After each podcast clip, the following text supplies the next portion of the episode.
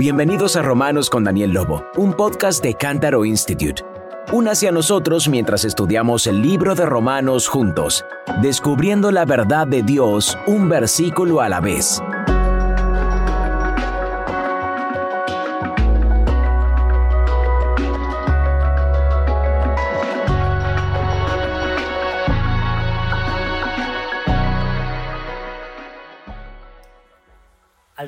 De cinco años después de la ascensión de Cristo, un fariseo, bajo órdenes del sumo sacerdote, se dirigía de Jerusalén a una ciudad de Siria con una misión que muchos en ese momento habrían considerado una misión santa. La ciudad a la que se dirigía, Damasco.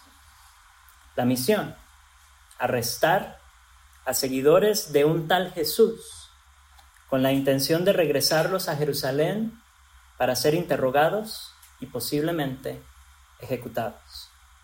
El fariseo comisionado se llamaba Saulo de Tarso. Era un israelita de la tribu de Benjamín, circuncidado al octavo día, hebreo de hebreos, en cuanto a la ley, fariseo. En cuanto a celo, perseguidor de la iglesia. En cuanto a la justicia que es en la ley, irreprensible. Iba camino a Damasco respirando amenazas y muerte contra los discípulos del Señor. Pero alguien tenía otros planes, otra comisión para este hombre aterrador. Porque cuando iba de camino, y estaba cerca de llegar a Damasco, repentinamente le rodeó un resplandor de luz del cielo, y cayendo en tierra oyó una voz que le decía, Saulo, Saulo, ¿por qué me persigues? Él dijo, ¿quién eres, Señor? Y le dijo, yo soy Jesús, a quien tú persigues. Dura cosa te es dar cosas contra el aguijón. Él temblando y temeroso, dijo, Señor, ¿qué quieres que yo haga? Y el Señor le dijo, levántate y entra en la ciudad, y se te dirá lo que debes hacer. Entonces Saulo se levantó de tierra y abriendo los ojos, no veía a nadie. Así que llevándole por la mano, le metieron en Damasco, donde estuvo tres días sin ver, y no comió ni bebió. Había entonces en Damasco un discípulo llamado Ananías, a quien el Señor dijo en visión, Ananías, levántate y ve a la calle que se llama derecha y busca en casa de Judas a uno llamado Saulo, de Tarso, porque ahí él ora y ha visto en visión a un varón llamado Ananías, que entra y le pone las manos encima para que recupere la vista. Ve, porque instrumento escogido me es este para llevar mi nombre en presencia de los gentiles y de reyes y de los hijos de Israel, porque yo le mostraré cuánto le es necesario padecer por mi nombre. Fue entonces Ananías y entró en la casa, y poniendo sobre él las manos dijo, hermano Saulo, el Señor Jesús que se te apareció en el camino por donde venías, me ha enviado para que recibas la vista y seas lleno del Espíritu Santo y al momento le cayeron de los ojos como escamas, y recibió al instante la vista, y levantándose fue bautizado, y habiendo tomado aliento, recobró fuerzas. Y estuvo Saulo por algunos días con los discípulos que estaban en Damasco, y enseguida predicaba a Cristo en las sinagogas, diciendo que éste era el Hijo de Dios.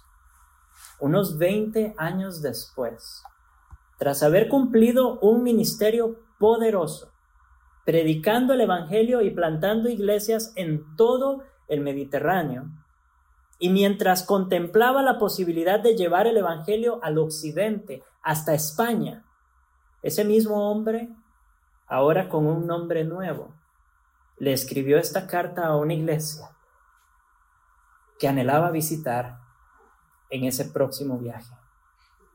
La carta empieza así. Pablo, siervo de Jesucristo, llamado a ser apóstol, apartado para el Evangelio de Dios, que él había prometido antes por sus profetas en las santas escrituras, acerca de su Hijo, nuestro Señor Jesucristo, que era del linaje de David, según la carne. Romanos 1, del 1 al 3. Oremos.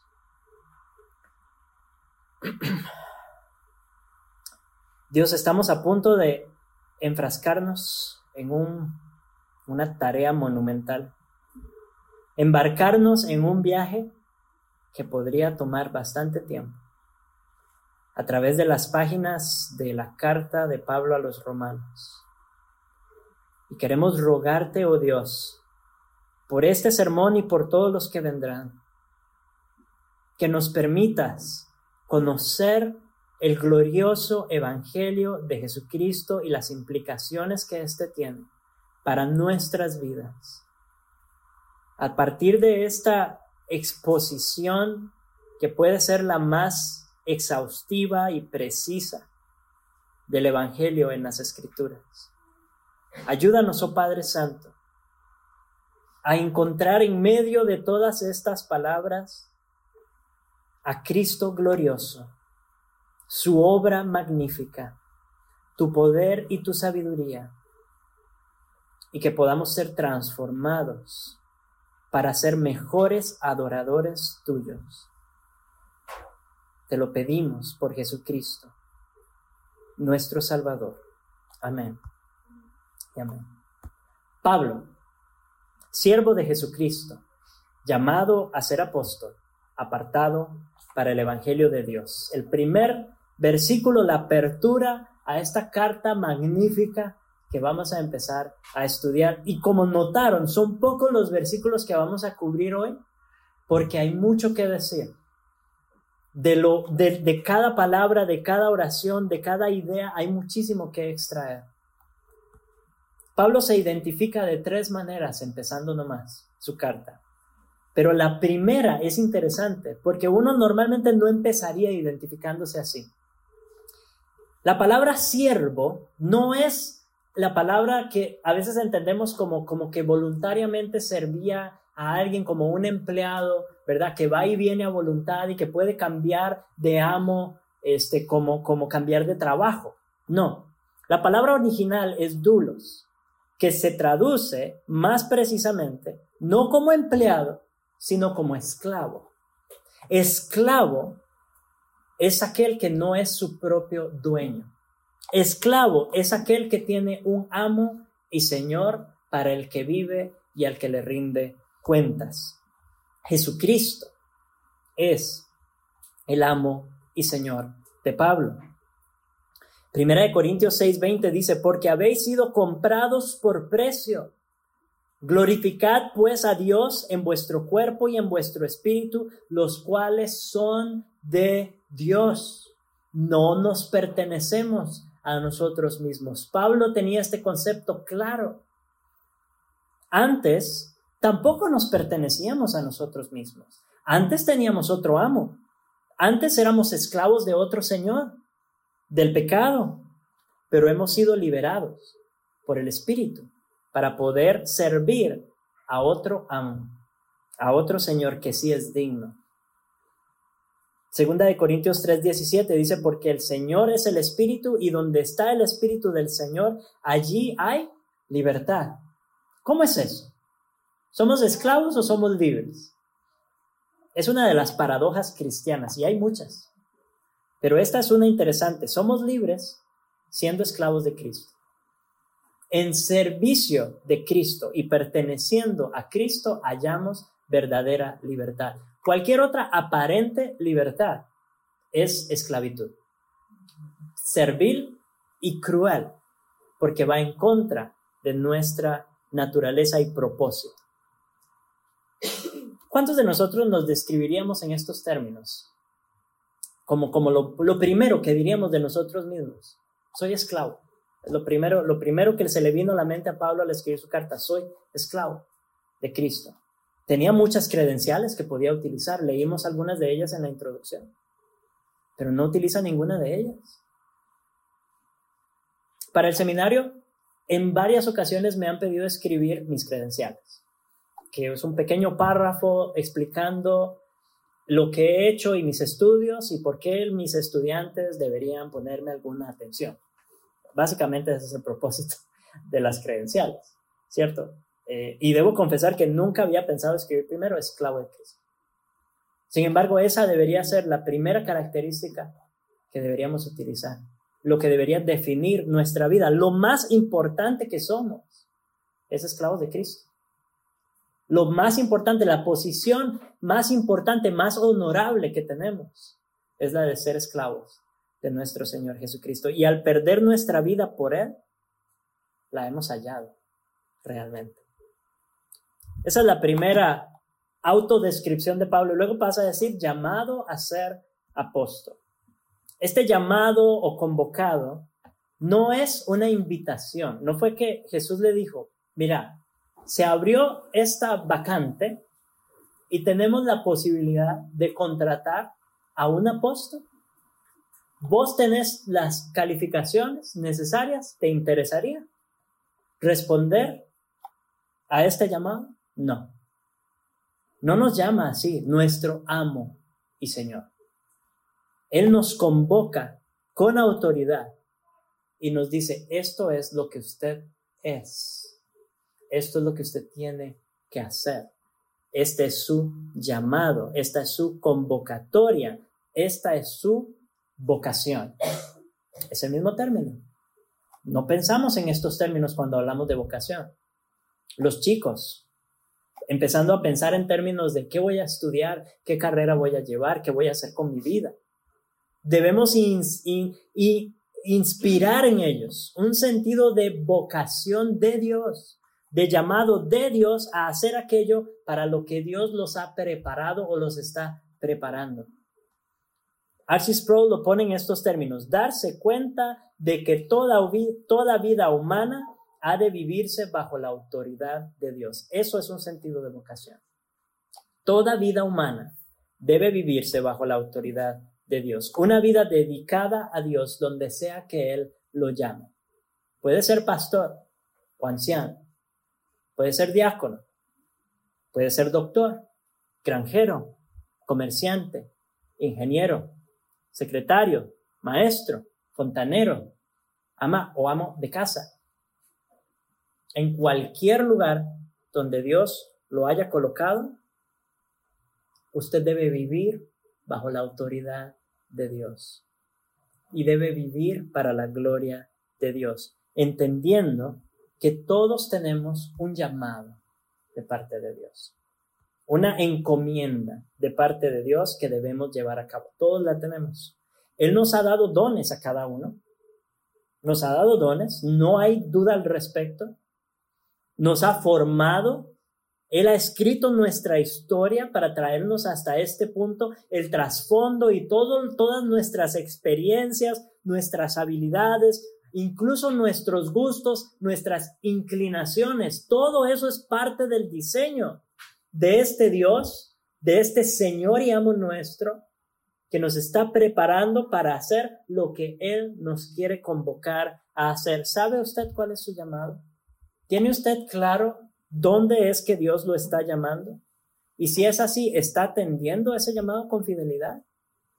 ¿Está atendiendo su vocación con fidelidad y para la gloria de Dios? No es solo el apóstol, no es solo el pastor o anciano. Entiéndase los apóstoles del Antiguo Testamento, perdón, del Nuevo Testamento. No es solamente el misionero, es el cristiano, el cristiano, donde sea que Dios lo haya llamado a servirle. El reino de Dios se extiende a través de su vocación personal, donde Dios lo haya llamado a usted, donde Él lo lleve a usted en su historia, allí Él está extendiendo su reino. Entonces atendamos a nuestra vocación. La vocación de Pablo, apóstol. La tenía clara. Ese había sido su llamado. Apóstol significa enviado, comisionado con la autoridad del que lo envió, ¿cierto? Ahora, algunos pueden levantar la pregunta, ¿fue Pablo realmente un apóstol en el sentido estricto de la palabra, junto con los doce? apóstoles? Porque había ciertas características que debían cumplirse en los apóstoles. En los hechos, cuando quieren sustituir a Judas, aprendemos cuáles son esas características. Se nos dice que debía ser discípulo de Jesús durante su ministerio terrenal. Se nos dice que debía ser testigo de la resurrección de Jesús y que debía ser llamado, convocado por Cristo mismo. Ahora, en el caso de Pablo, sabemos que él no anduvo con Jesús. No lo conoció, de hecho. Mucho menos fue discípulo de él mientras estuvo aquí en la tierra. No lo vio cuando resucitó, ¿cierto? Sino hasta después de que había ascendido. Vio al Cristo resucitado, pero lo vio hasta después de que él había ascendido. Pero sí tenía un directo llamado de Cristo. Directo. Ahora bien, como vimos en la introducción, el Cristo resucitado se le apareció y lo llamó personal y directamente a Pablo, pero Pablo no empezó a ejercer su ministerio, sino hasta que los demás apóstoles confirmaron su llamado. Eso es importante, eso es clave, porque ahora podrían levantarse disque apóstoles diciendo que igual que Pablo recibieron una visión y fueron llamados a ser apóstoles de Jesucristo, no queda un solo apóstol vivo para confirmar esa afirmación. No queda un solo apóstol que pueda dar testimonio de que ese llamado es cierto. Y la autoridad, ¿cierto? Sobre la cual nosotros descansamos es la de los profetas y los apóstoles. Así que, que no nos vengan con cuentos estos falsos apóstoles y también sepamos con seguridad que Pablo es apóstol de Jesucristo, confirmado por los demás apóstoles de Jesucristo, llamado directamente por Jesucristo y como él mismo dice, apartado también para el Evangelio de Dios, que es la tercera característica, apartado. En Gálatas 1.15 él utiliza un término similar o la misma idea, el mismo término, pero la misma idea dice, pero cuando agradó a Dios, que me apartó desde el vientre de mi madre y me llamó por su gracia. Y en Hechos 9:15 el Señor le dijo, ve porque eh, a Ananías, ve porque instrumento escogido me es este, apartado para llevar mi nombre en presencia de los gentiles y de reyes y de los hijos de Israel. Él había sido apartado para una tarea para una función específica, ordenado por Dios mismo para el servicio que él llevaría a cabo. Y Pablo tenía claro, tenía claras sus credenciales, ¿cierto? Y el, el mensaje que tenía que llevar, aquello para lo que había sido apartado, era el Evangelio de Dios, apartado para el Evangelio de Dios. Evangelio es una palabra que conocemos mucho. No sé cuántos saben qué significa evangelio. Los chicos, ¿saben qué significa evangelio? Porque usamos esa palabra todo el tiempo. Deberían saber qué significa. Significa buenas noticias, ¿verdad? O estrictamente buenas nuevas. Nuevas es un sinónimo de noticias.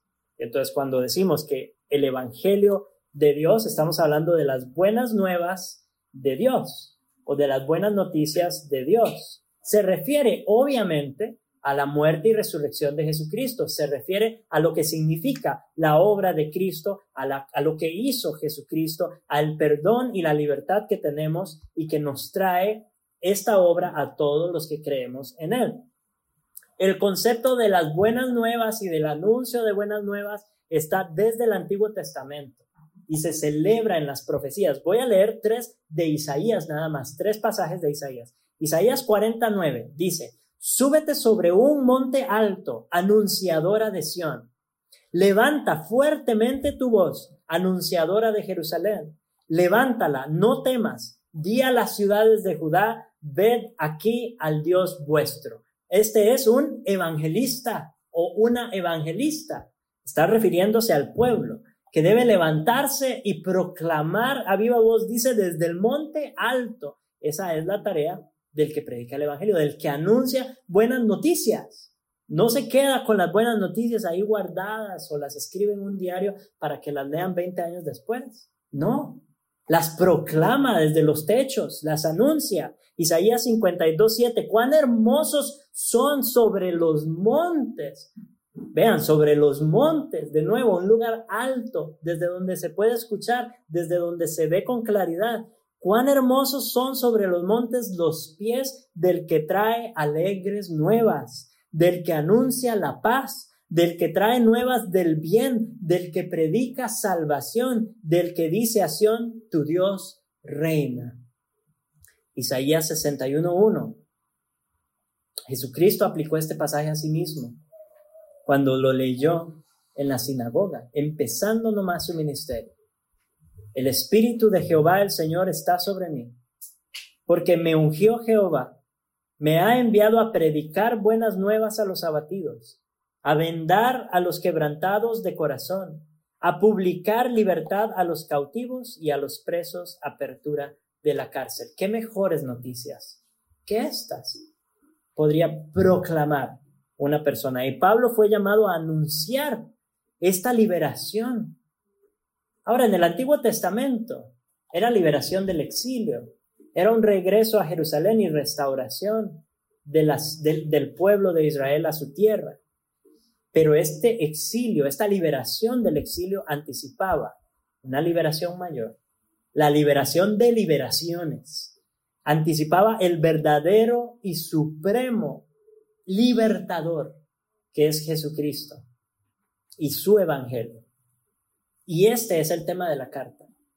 Pablo nos está diciendo para qué fue comisionado. Y al decirnos cuál es el propósito de su llamado, nos está diciendo de qué nos va a escribir. No podemos esperar otra cosa de esta carta que no sea el Evangelio de Jesucristo, explicado de la manera más exhaustiva y precisa. Pero este es el tema. Estamos por entrar en esta aventura de leer lo que podríamos llamar la, exposición más brillante ¿cierto? La, más completa y coherente del Evangelio. Pero este mensaje no es de Pablo, ni tiene su origen en Pablo. Recordemos eso, porque sí, Pablo era una persona brillante y escribió con precisión, con sabiduría, pero este mensaje no era suyo. Este mensaje es de Dios. No porque se trate de Dios, aunque sí se trata de Dios. Es de Dios porque le pertenece a Dios. Es de Dios porque se origina en Dios. Es de Dios porque viene de Dios. Cuando compartimos el Evangelio, ¿tenemos esto claro nosotros? Porque a veces, y no está mal, nos esforzamos por ser precisos y claros, por presentarlo de manera que sea entendible y, vivirlo de manera coherente. Todo eso está bien. Pero a veces nos ponemos la carga como de, como si este mensaje fuera algo que se originó aquí, como que fuera nuestro, como que estuviera en nuestros términos y por lo tanto al alcance de cualquier persona inteligente allá afuera que preste suficiente atención. Pero no es así. Viene de Dios. Es un mensaje que se origina en Dios. Y solo aquellos a los que Dios toca los puede, lo pueden entender y pueden responder a él adecuadamente. Sí, esforcémonos por comunicarlo bien. Esforcémonos por hacer eco del esmero, la dedicación y el cuidado que tuvo Pablo al escribir la carta a los romanos. Pero recordemos, estamos lidiando con algo mucho más grande que nosotros algo que se nos ha dado, que, se nos ha, que nos ha sido encomendado, pero que nuestra mente es limitada y nuestros labios son torpes para explicar algo tan glorioso y tan grandioso. Y aún así el Señor, por su gracia, se ha dignado usarnos para la predicación de su Evangelio. Y aunque este Evangelio, estas buenas nuevas, son nuevas realmente buenas, no son nuevas completamente nuevas. ¿Sí? Voy a repetir eso de nuevo. Aunque este Evangelio, estas buenas nuevas, son nuevas realmente buenas, no son nuevas completamente nuevas. Porque el Evangelio es el Evangelio, dice Romanos 1.2, que Él había prometido antes por sus profetas en las Santas Escrituras. No es algo que se le ocurrió a Pablo y a los apóstoles. Es algo que viene desde mucho antes que ellos, desde Génesis 3.15. Y pondré enemistad entre ti y la mujer, y entre tu simiente y la simiente suya. Esta te herirá en la cabeza y tú la herirás en el calcañar. Dios prometió desde Génesis 3:15, desde el principio de la historia de la humanidad caída, Dios prometió que uno, descendiente de Eva, aplastaría la cabeza de la serpiente de una vez y para siempre. Y desde ahí todas las profecías, toda la historia de Israel, todas las leyes, todos los rituales, todas las ceremonias, todas las fiestas, toda la experiencia de la nación son un eco del Evangelio de Génesis 3.15. Una elaboración, una aclaración, un comentario una ampliación, pero sigue siendo el mismo mensaje, la misma promesa. Los salmos mesiánicos anunciaban la llegada de ese gran libertador. Anoten para leer en sus casas el Salmo 45, por ejemplo, el Salmo 72, por ejemplo, que hablan acerca de Jesucristo.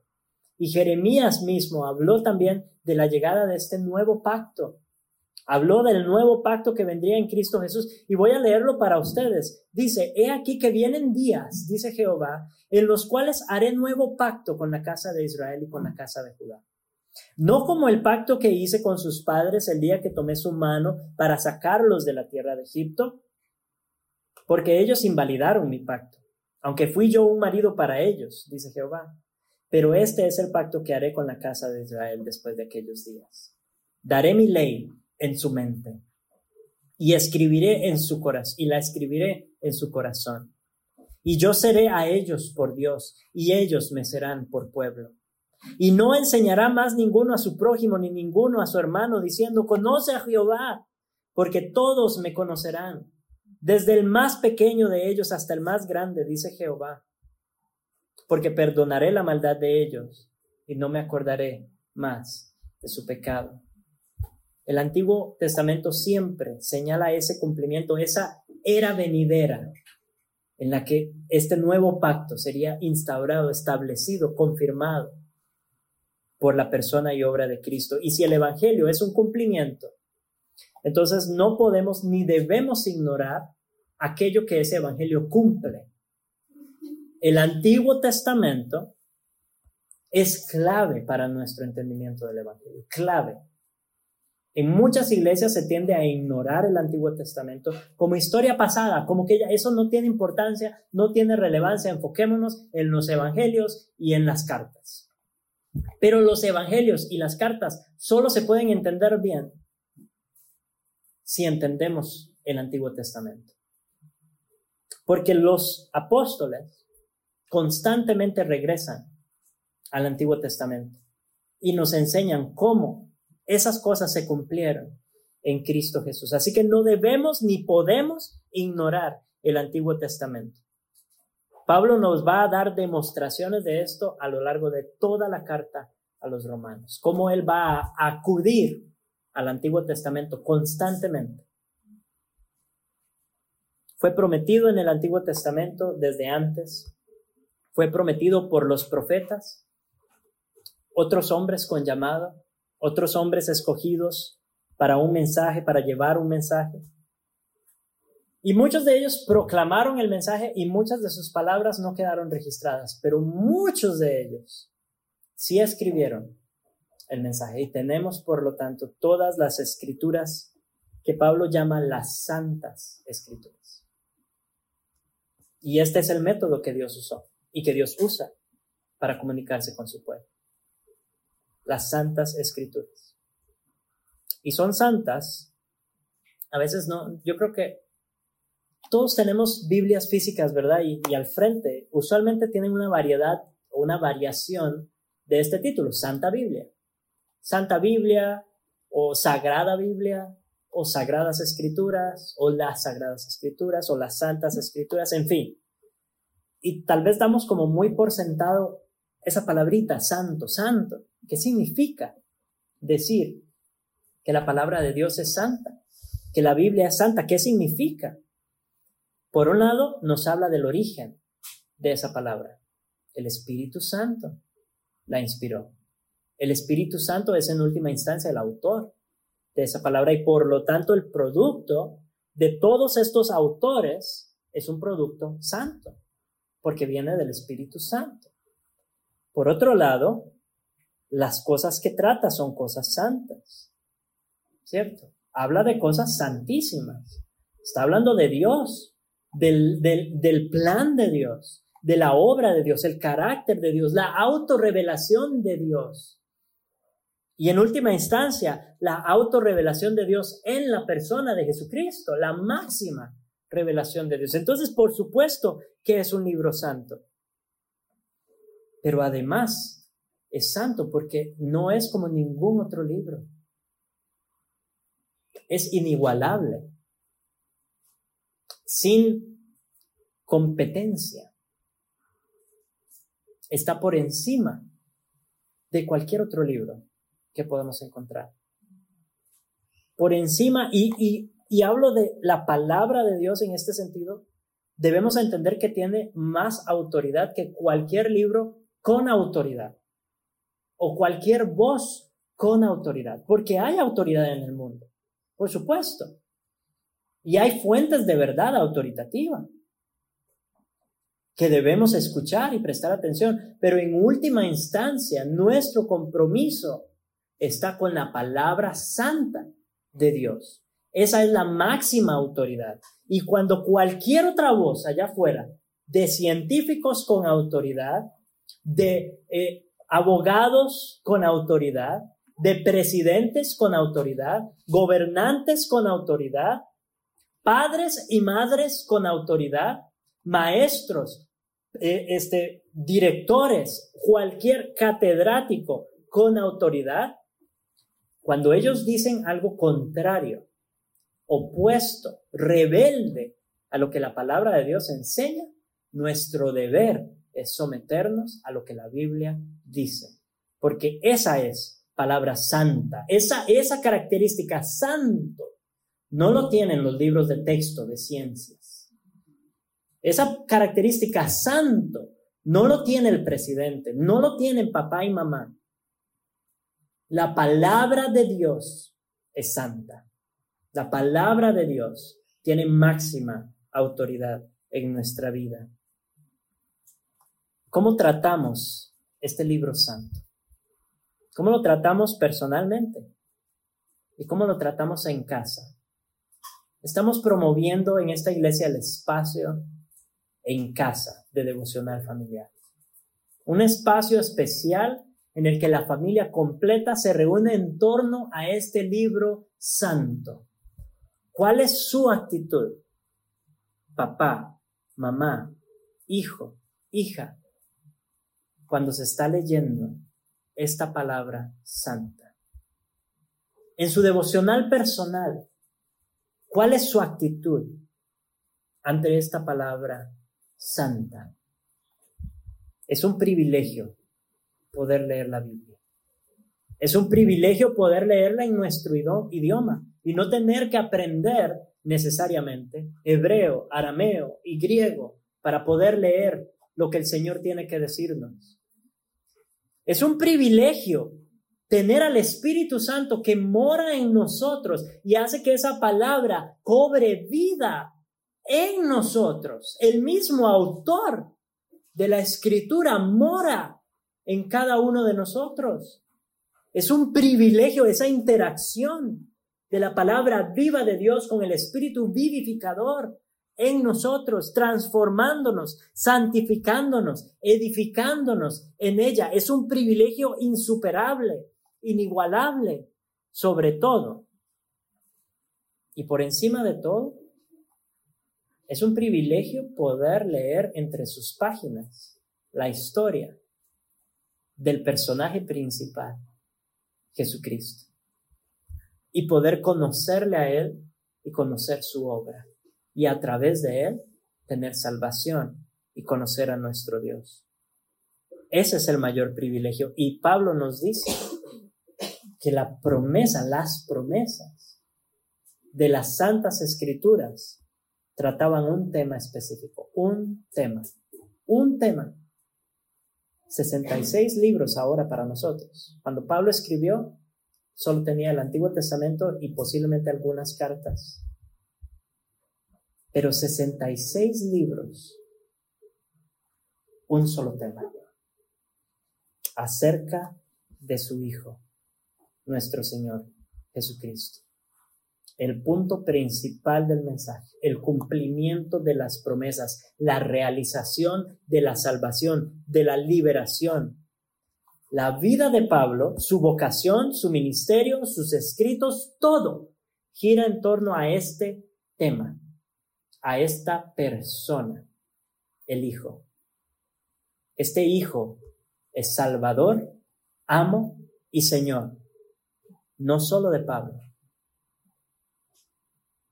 no solo de Pablo, porque dice que este Hijo es nuestro Señor Jesucristo, nuestro Señor.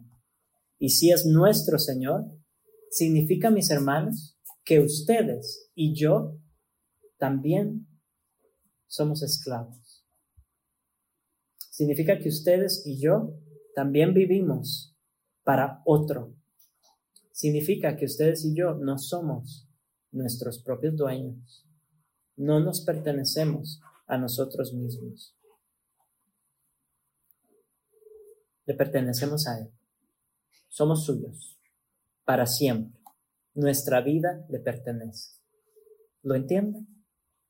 Su vida no es suya. Su vida le pertenece a otro. Pero esto no debería ser una noticia nefasta. No debería ser una noticia triste y lamentable. Debería ser motivo de gran gozo que nuestro Señor Jesucristo nos ha quitado las riendas de nuestra propia vida para no llevarla al infierno, porque hacia allá íbamos. Llevando nosotros las propias riendas de nuestra vida, íbamos a acabar en miseria, condenados, destruidos. Pero Él nos ha quitado las riendas y las ha tomado Él, siendo Él ahora amo y Señor de este grupo de esclavos, pero para nuestro bien, para nuestro deleite, para alcanzar la gloria para vivir con Él para siempre. Él nos compró con su sangre preciosa. Él nos ha llamado a vivir para Él, nos ha convocado a vivir para Él, a dedicar todo nuestro tiempo, nuestra fuerza, nuestros recursos para llevarle gloria a Él y predicar su evangelio. Toda nuestra teología debe girar en torno a este Señor. Todas nuestras acciones deben buscar honrar a este Señor. Todo nuestro carácter debe conformarse al carácter de este, nuestro Señor, Jesucristo. Del milagro maravilloso de su encarnación, de su muerte, de su resurrección y de todo lo que eso significa para la vida del cristiano, hablaremos la próxima semana. Romanos con Daniel Lobo es un podcast de Alcántaro Institute. Heredar, informar, inspirar. Como organización sin fines de lucro impactamos las vidas de miles de personas en todo el mundo con nuestros recursos impresos y digitales. Todo esto gracias a su generoso apoyo y donaciones. No podemos hacerlo sin su ayuda. Considere donar al instituto hoy. Visite www.cantaroinstitute.org barra ES para obtener más información. Todos los derechos reservados.